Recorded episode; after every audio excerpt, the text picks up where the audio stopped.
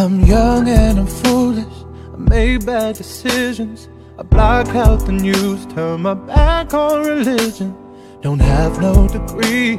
I'm somewhat naive. I made it this far on my own. But lately that ain't been getting me higher. I lift up my head and the world is on 感谢朋友 fire. 们来到剧本开 Dread 心。 in my heart, fear in 这首是电影《绿皮书》 （Green Book） 里边的一首歌曲。我是在预告片里听到这首歌曲的，之后呢，我又去 YouTube 找这首歌的原唱，确实挺不错的。电影我还没有看，但是预告片呢挺吸引我的，我打算去看一下。好，今天呢这首歌就作为本期节目的开头。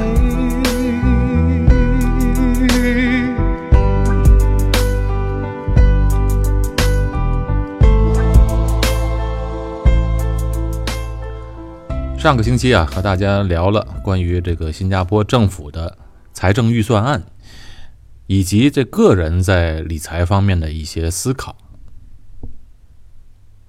许多听众嘛，对新加坡这个公积金的话题还是挺感兴趣的，可能也是因为理财的话题呢，大家也特别关心。而且在上期的节目啊，我强调了这个新加坡公积金在个人长期的规划，或者说是退休的规划当中，呃，起着非常大的作用。而且啊，这是一个难得的非常不错的产品。不过，它肯定有个限制，因为它的利息实在是太好了嘛。所以呢，存款进去多少是有限制的，而且退休计划呢，你也不能说我有多少钱都可以放在里面，哎，这里也是有一个限制的。有一位听众就问我啊，他也是一位在新加坡留学生的家长，他问他能不能利用这个公积金的平台来做理财呢？作为一个长期的一个投资呢？哎，这当然是不可以的，因为这个公积金的平台呢，只是开放给新加坡公民和永久居民的，特别是它的利息收入呢，也是算新加坡的一个福利吧，所以呢，它只能开放给本国人。当然，如果外国人想制定一个长期的理财计划，还没有成为永久居民的话，也是可以做这方面的规划的。那新加坡还有一些其他的一些很不错的选择，啊，是对外国人开放的。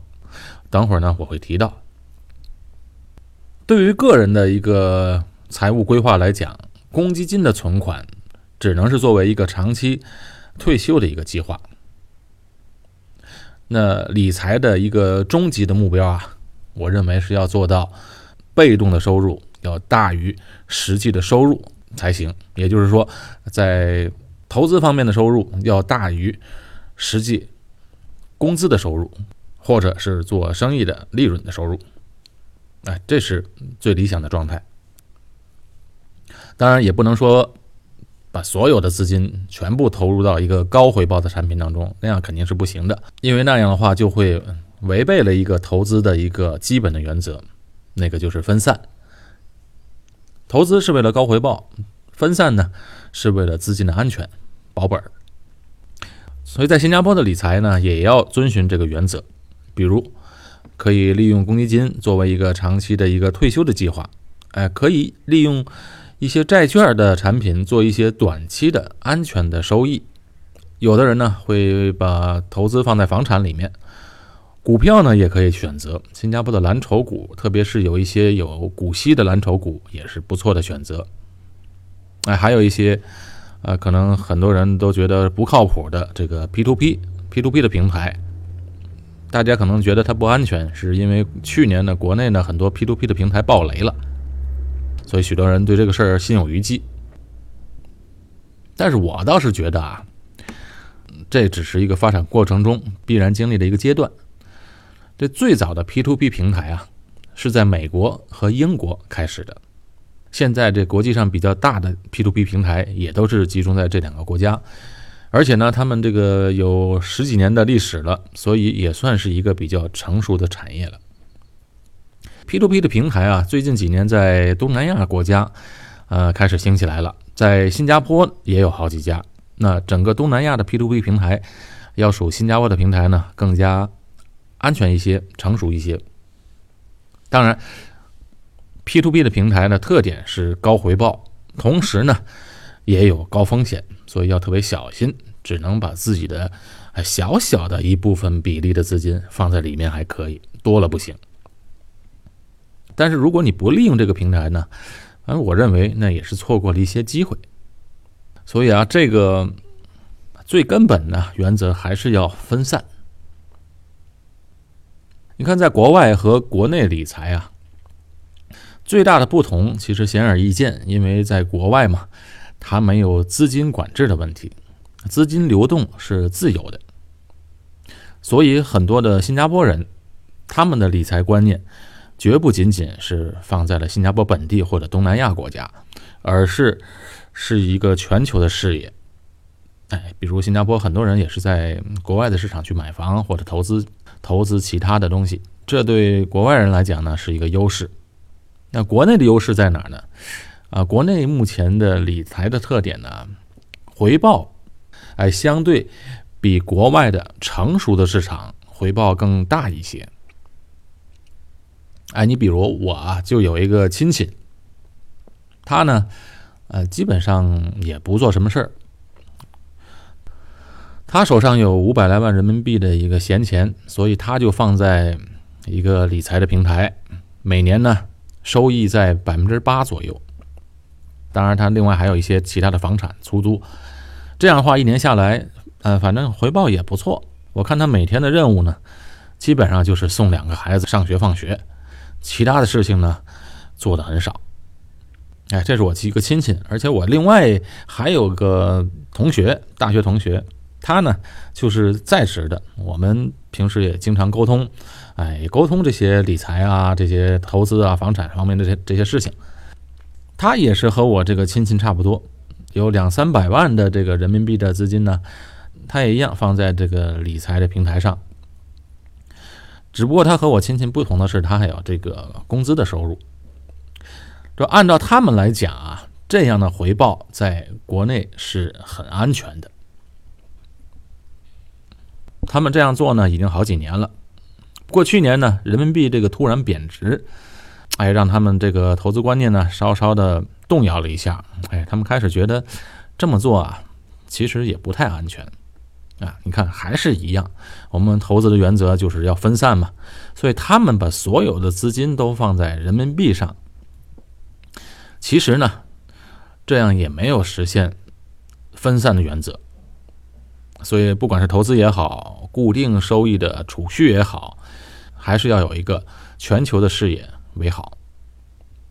国外的这些固定收益的这些理财方式呢，啊，我指的是成熟的市场啊，不是其他的一些不靠谱的国家。哎，能达到百分之五就不错了。所以，关于投资的收益呢，你不能单看它的绝对值，绝对值呢，其实没有任何参考意义。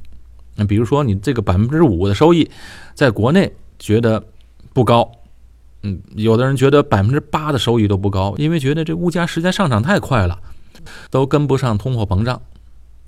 但是在美国或者新加坡这些相对成熟的市场呢，他们的通货膨胀没有这么高，而且甚至是很低，所以觉得这个百分之百分之五的收益还不错。那不管百分之八也好，百分之五的收益也好，在一些其他个别的国家，可能就跟开玩笑一样了。比如在阿根廷或者委内瑞拉，你给他每年百分之三十的收益，他都觉得是开玩笑一样。你就算给他百分之八十收益，也是在亏损的状态。所以这个绝对值呢是没有参考意义的，尤其是不同的币种来比的话，这个是没有意义的。好，今天呢，我们就继续聊一聊在新加坡理财方面的知识啊。不过呢，今天不是我一个人聊，我也请来了一位嘉宾来给我们分享一些哎理财专业方面的知识。这位嘉宾呢，之前在我们节目中出现过，他就是 Alex。Alex 在以前的节目中啊，曾经给我们分享过关于新加坡重疾险的知识。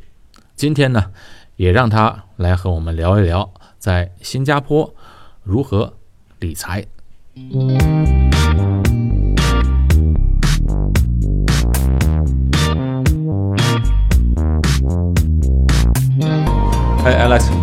哎，俊伟你好，哎，刚刚过完春节，怎么样？春节过得怎么样？还可以，还可以。新加坡的通常就是经常拜年，会有点累啊。新加坡拜年都是讲恭喜发财，对对，在中国呢，一般都是讲拜年啦或者过年好。哦，这样就有点不一样。经常新加坡就恭喜发财，有些时候说身体健康，都是以这四个字、四个字讲。是是是，刚过完年呢，那个大家心情都比较好。嗯，呃，上一期节目呢，我就聊了一下，刚好二月份嘛，是新加坡的，呃，国家的财政预算案公布，就新加新加坡 budget。嗯，呃，我上一期节目讲了一些关于新加坡的预算案的一些政府如何它创造收入，如何支出，呃，所以这一部分呢，大家有了个概念。而且上个星期呢，我也讲了一些关于公积金的啊、好处，还有一些它的退休计划。我想上一次我们两个在一起聊的是关于新加坡的重疾险。嗯，啊，对，重疾险啊、那期节目，呃，受到很多朋友们的关注，很多人也留言或者在微信里给我留言，或者直接联系我们进一步的了解这个重疾险。当然，大家也可以随时联络我们的微信的公众号，也可以去加微信谈心。横杠二来找我们咨询，啊、这一期呢，我想主要呢跟大家聊一下关于新加坡人是怎么理财的话题。呃，通常你觉得在新加坡有呃什么理财的方式呢？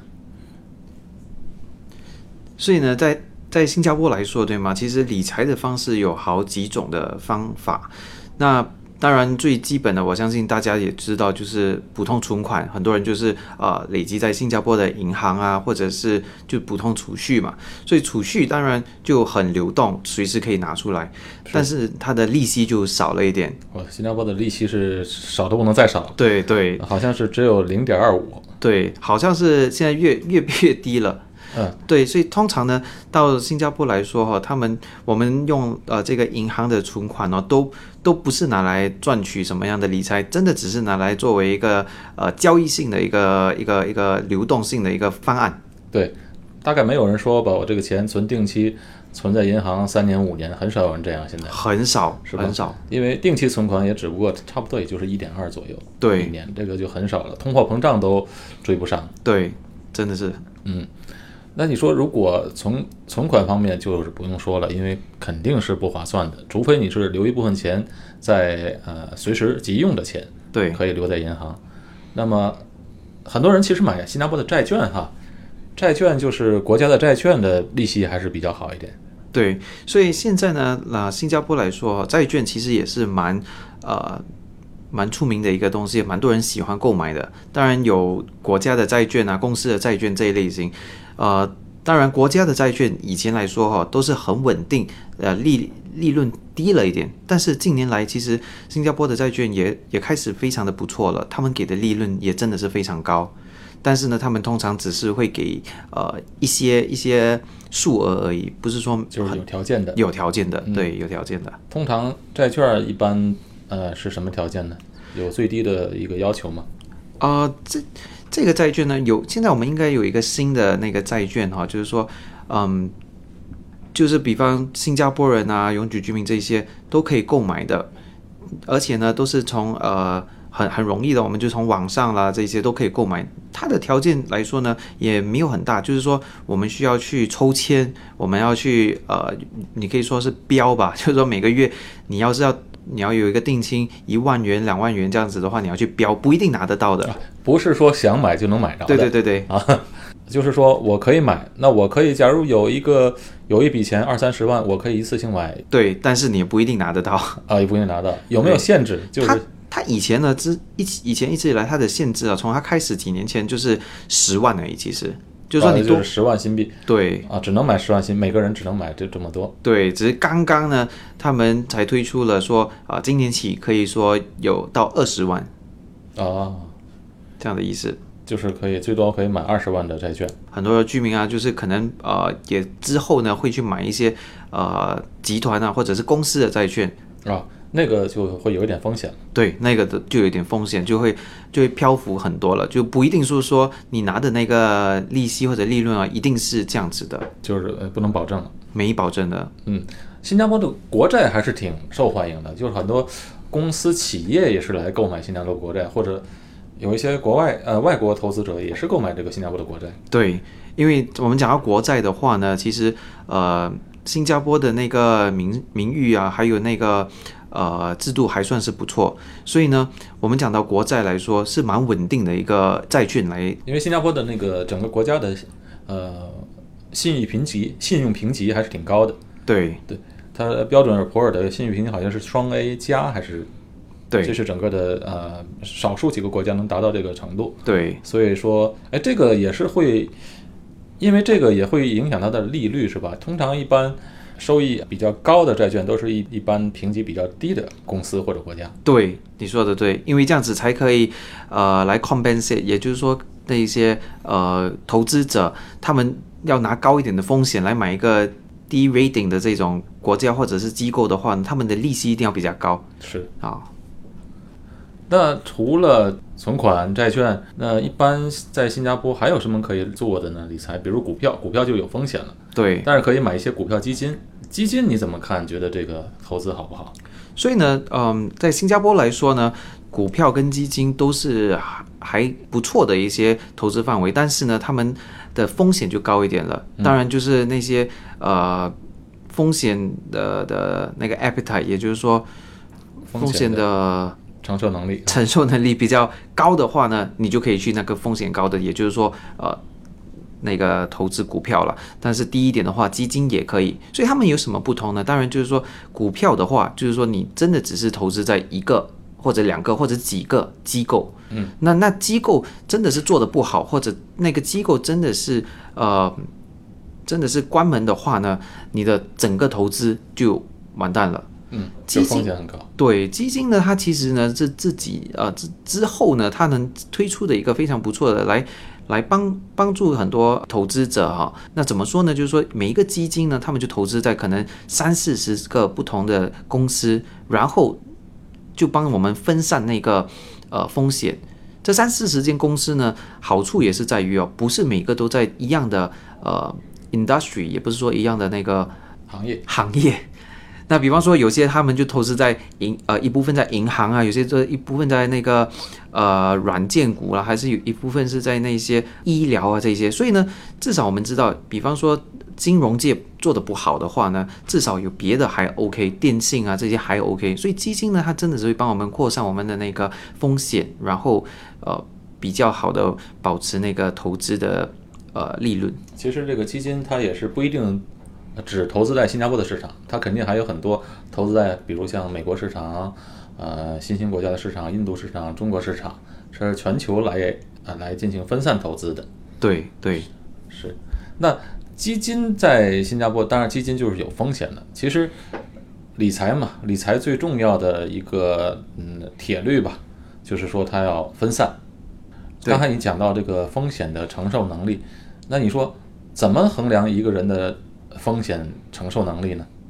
那这个哈、其实真的是一个不容易回答的问题，一个人的风险的承受能力，因为每个人的真的都不一样。但是我们通常会拿一个很简单的一个衡量的一个技术来说，就是说呢，比方说我们跟一个客户来讨论的话，当然一定会问他，就是要是今天你投资在这个投资计划，这个顾客呢会不会每天还是每每不久呢就会去看一下那个它的波动，呃那个那个价格的波动股票是吧？啊、股票啊，或者是投资啊的波动。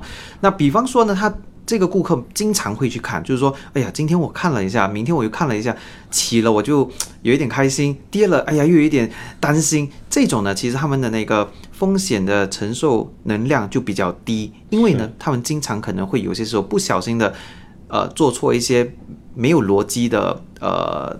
决定，那就是说，哎，刚好那个股票跌了一点，哎呀，真的是担心了，我就卖掉了。是是是是，就卖早了。对，卖早了就就就输钱了嘛。对对对，那其实投资来说，其实要有一个方案。经常呢，就是说，当我们去呃观察那个投资计划，观察这个公司，我们知道了，诶，这五年内我不需要到这笔资金，然后这五年内我看的这个公司还不错，它可以再继续的发展，他们有投，他们有那个呃扩展的范围，然后我决定了我要投资在这个公司五年，所以我至少呢看到这五年内他有起起落落，也不应该太过担心。我应该担心的是，要是我看到他的那个董事部啊，诶，突然间变动很大，或者我们担心的是他的那个公司的变动很大啊，那个才担心，而不是担心那个股票起起落落。然后，当然了，有这样这样的一个问题的存在哦，其实很多顾客就经往往就会输钱，因为呢，其实那个那个股啊或者那基金，你要是在延续呃多两三年，诶，市场又恢复的时候，其实是还有 OK 的。但是呢，往往他们就是就是听说，哎呀，很像该卖了该卖了，他们就把持不住就卖掉了，然后他们就是亏钱了，就输钱了。是是是，反正想投资赚点钱也是不容易。对，这个真的是要看呃，要有一个长期的这个投资的这个观念才可以，不能还有要时间啊，就要时间一定要哦。时间的啊。对对对，其实新加坡的这个，我上次节目也讲过，新加坡的公积金计划是很好的一个计划，至少是一个很好的退休计划。嗯，因为我们开始工作之后嘛，啊、你每个月都是要你自己要交百分之二十的薪水的这个公积金，对。公司也要帮你缴交百分之十七的公积金，这样呢加起来整个薪水的百分之三十七每个月存进去，其实也是不小的数目。对而且最好的最好的一点就是公积金的利息非常高，对如果放在特别户口里的，就是 special account 里的，能达到百分之四到六。对这个利息其实它能达到这么多，也是因为政府这个投资公司他们的一个回报。对，这要比存款的话高很多了。很多了。所以呢，其实我们讲到公积金来说哈，嗯，是一个真的非常不错的方案。尤其我们是说，呃，帮整个新加坡居民、永久居民来做一个理财的支配。为什么呢？其实，当刚才你所说的那个二十八仙、十七八仙，对吗？这三十八仙就放进了特别户口啊、普通户口，还有一个医疗户口。它政府已经帮我们想好了，这这三个呢是其实最重要的一些呃一些支配。为什么呢？医疗户口是为了医疗，可以拿来作为医疗保险啊，或者是呃医疗。那特别户口呢，就是真的是拿来作为退休。那一小部分一定要作为退休嘛，就是说从开始做工二十多岁就应该开始存款，为了退休。因为要是我们呃 delay 或者是呃延误那个呃那个时间的话，可能我到了我三十多岁、四十多岁才开始存款，诶，那个时候就要存多一点了嘛。是是是，你看我就是我其实就是从三十多岁。啊、我才真正的从公积，因为我毕竟是新移民嘛，对对对我到三十多岁才拿这个公积金来存款。对其实像你们一样，在这边长大的，呃，读完书，然后工作开始工作，二十多岁、二十出头就可以开始累积了。嗯对这样的话，长期累积下来到退休是其实很足够的。按照对是说，对，呃呃，我上次看到一个就是网上的一个新加坡的一个呃，也是一个理财的达人吧，他呢就是算了一个，就是说两夫妻其实刚刚开始工作之后，呃，我们不说薪水很高的，就是普普通通的薪水三千多块钱，嗯啊，两个人都挣挣三千多块钱，这样他算精打细算的话，除了每个月存的公积金，他们两个把每年公司给的花红也存到公积金里，这样就不等于不乱花钱了。对如果他们买房子的时候呢，也不用公积金里的钱，然后呢，自用现金买，呃因为买一个新的政府组屋也不贵嘛。对呃，然后又从那个普通户口把钱又转到特别的户口。他们从年轻开始做，做到四十五岁的话，他们的公积金已经达到一百万，对而且他们还要在五十五岁拿出来，这十年再累积起来利息也是不少的。对，嗯，所以这个方案呢，其实呃简单来说呢，就是以第一利滚利的方式，找寻一个高一点的利润的那个呃计划来帮我们赚取更高的利润。第二就是要呃积少成多，就是每次一单可以。那刚才你所说就是说每个每年啊，他们花红不乱花，然后他们的那个也不用公积金来呃购买房子嘛，对吗？对就是真的是一一点一滴，就是要把它累积起来，每年每年就要尽量的有这个 discipline，也就是说有这个纪纪律纪律啊，就要就要把那个对对对对钱存起来。就怕没有纪律。对，就怕没纪律。这这其实大部分人都没有纪律，对对公积金是强制性的嘛，对所以也就是强迫你就把这个钱存起来。对像他们两个一直到五十五岁，五十五岁拿出来的时候，我相信如果他们有一百万的话，积累到再多十年，可能又不少了，就不少了，对。不少了。那他们现在公积金的计划是每个人大概放留到五十五岁的时候留二十二十万左右，二十三万左右，二十三万左右，然后就能拿个，你想多留也不可以，对。对吧？每个人都一样，留二十三万多，然后就能每个月拿到两千出头的这个退休金每。大概。当然这是终身了，对一直到呃终老对啊。这个其余的钱他们就可以拿出来做别的投资或者做别的用途了。对，到那时候他们还可以，呃，其实，在五十五岁之后，他们还可以留在里面，呃，先就是说还是会赚取利息，哦，可以选择继续留在里面。对对对，还可以选择继续留在里面。然后呢，他们每年还是可以啊、比方说提出来，还是可以提出来的。但是哦到了他好像是六十五岁的时候，当这个呃他的那个退休计划开始啊，是他们就要拿出那些钱，必须要拿出来啊。刚刚纠正一下，现在是呃公积金好像不用到二十多万哈，到对对到了十八万左右，对到二十五十五岁时有十八万左右就可以了。对，现在是十八万左右，就是那个但是它因为通通通货膨胀的关系，呢每年会增加高的。对，所以刚才我们讲到，就是一个人他自己缴交公积金，呃，公司里呢又缴交十七百分之十七。对，那如果这个人他是自雇人士，嗯对吧？比如这个人是开出租的，对开德士的，那他怎么办呢？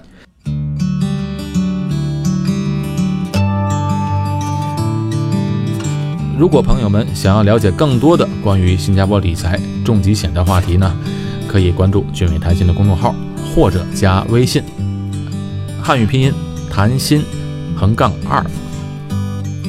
我会在我的公众号里啊，不定期的发布一些关于投资、理财、教育方面的文章，请大家继续关注。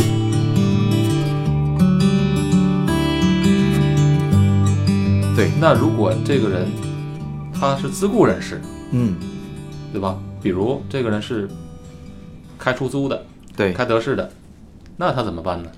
所以呢，这这个自雇人士来说的话，哈，在新加坡，嗯，公积金你不一定要缴交，所以呢，他们只是呃规定我们一定要缴交其中一部分。刚才我不是说有特别户口、呃普通户口跟那个医疗户口对吗？是所以我们就一定要缴交医疗户口的。好，只强制缴交医疗户口。对，嗯另外两个呢是呃 voluntary，就是说自愿性啊，他们要就就交，不要也没勉强。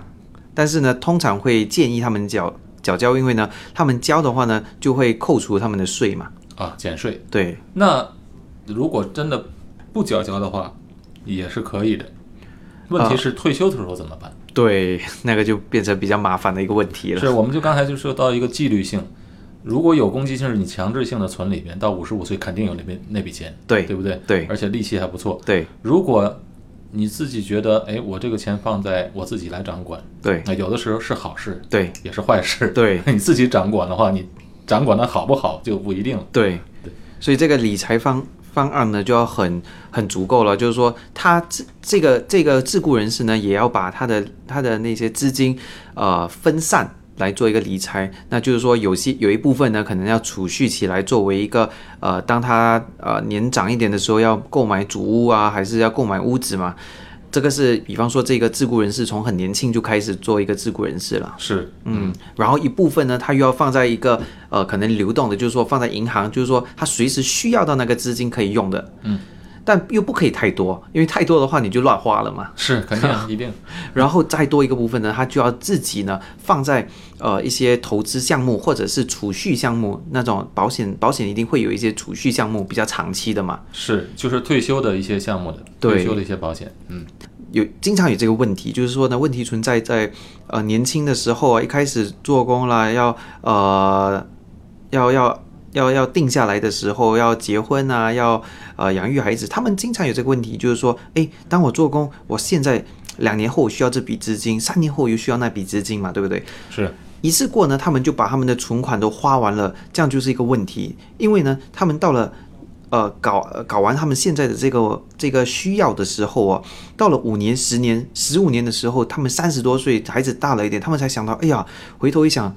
他们一一点呃储蓄来退休呢都没有，那就是变成一个问题的存在。对，然后有些时候他们到了那个年龄的时候呢，他们就想，哎呀，可能那个教育金又储蓄的不够，又变成一个问题。所以通常往往我们就会呃鼓励呃顾客呢，或者是人民，就是说，当我们现在在用或花花费我们现在的需要的时候呢，还是要定期的把一小部分的资金呢放在一个地方来安顿我们以后的需要。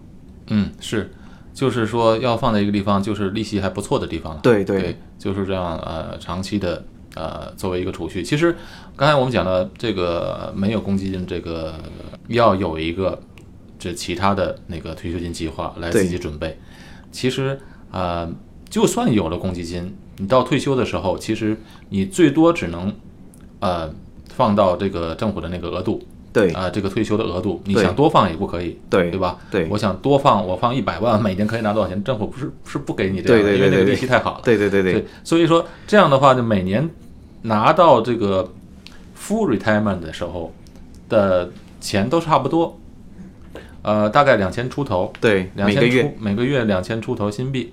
那这两千新币的话，对于有些人讲，哎，这个是够了；可是对于有些人觉得不够，这每个人的需要都不需一样也不一样。对对对，所以呢，其实我们讲到退休呃计划来说，呃，刚才就你所说，呃，有这个公积金非常不错，是真的是很不错。这个系统其实真的很很好，就是说帮帮助居民啦、永居居民有一个呃比较安顿的一个退休嘛。那刚才你也所说的，就是说有些人觉得够，有些人觉得不够。对，但是至少呢，两千多元一个月，呃，平均来说，要做过一个普通生活，在新加坡还算是 OK，还算是可以。是你有自己的房子住嘛？你不用房子不用交钱，对对就是吃饭是够了。对但是有些人不一样，我想旅行啊，对对，你想对啊，退休了，对以到处去旅行，这样的话就要计划一下。对，所以我们每个人的 lifestyle 或者是那个呃生活的制度都不一样，所以呢，要这个呢不，我们也不可以打把公积金的这个退休计划哈、当成是一个呃百分之一百的一个方案，每个人还是得要做一些呃稍微的一些呃调整。为什么呢？因为这个退休计划呢，其实有几点。第一点呢，就是说他到六，我们是在算六十五岁之后才退休。那么有些人可能他们是觉得，哎呀，我五十岁或者是五十五岁我就想要退休，怎么办？嗯，那他们从五十岁到到六十五岁之间又没有工作做，又没有资金的话，就麻烦了。所以呢，是他们要是有些呃有些人要是他们觉得他们想要早点退休的话，这期间呢，可能第一他们就要呃储备一些呃退休的资金了。然后第二点呢，就是说呃，比方说他从六十五岁退休，他他 OK，他他是觉得还可以，但是呢，有些人就好像你刚才所说，他们的生活的那个 lifestyle 不一样，他们想要可能哎每现在我都退休了嘛，就要出国一点，呃，旅游一些，然后想要购买一些比较好的东西，吃好一点东西。对，或者给孙子孙女带孙子孙女去玩，对对给他们花点钱。所以这种的话呢，可能他们就会知道啊，可能六十五岁我想退休，但是两千多块不够。他们这些呢，呃，就可能这部分的人民就可能要自己呢计划一下，呃，到了六十五岁呢，可能有一些别的呃投资计划啦，有一些呃债券啊，或者是有一些保险计划，就是说六十五岁的时候，他们除了这两千块，可能还有额外的两三千块，总的来说每个月有五五六千块来花，这样的意思。对所以他们就还是得要每个人都有一点不一样的安排或者是一点规划。一定要规划，而且这个我们刚才说了，这个理财呢，最重要的就是分散。呃，其实就把公积金部分嘛，就当做一个呃债券来讲，嗯，做一个长期的这个，其实它和债券的收益还真差不多，比债券还高一点，对，它就而且很稳定，很没有风险。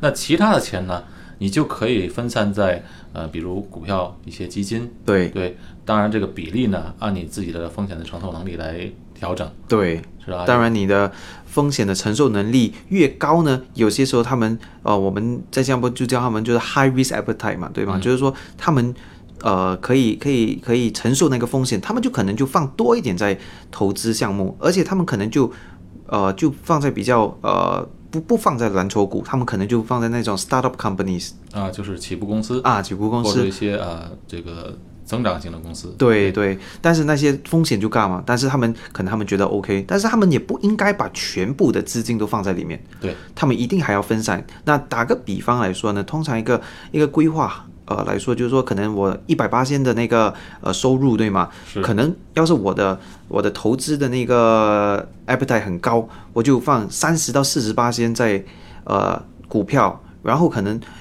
二十到三十八先我就放在银行，剩下的二十到三十八先呢，可能我就要放在一些嗯保险性的，就是说能够保障我一些呃一些地方的，或者是储蓄性的，就是说比较低风险的这样子的一个这样子的一个啊、保险就是放在一些比较呃预防性的，就是当意外发生的时候，对，可以保护一下，就是说你有个财产上的保证。当然储蓄计划呢，一般都是固定收益的。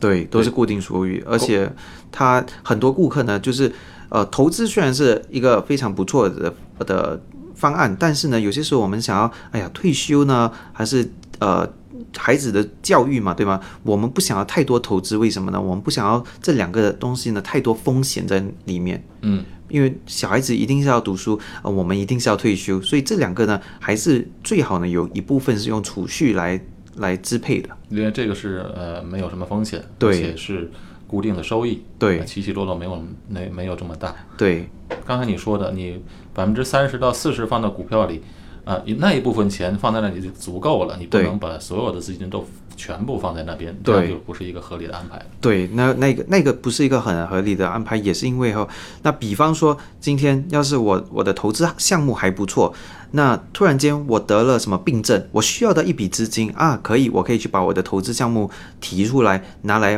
付我的医疗费用啊，付我的费用，对吗？但是万一刚好那个股市不好，那个趋向不好，然后我又得了病症，然后我又不能够嗯，钱又不能拿出来，钱又不能够拿拿出来，就亏了。就亏了，那就很麻烦了。对，所以一定要有一点分散。所以当我需要到钱的时候呢，有的用。那刚才你提到这个小孩的这个储蓄计划，呃，有什么比较好的小孩的孩子的和大人一起的储蓄计划？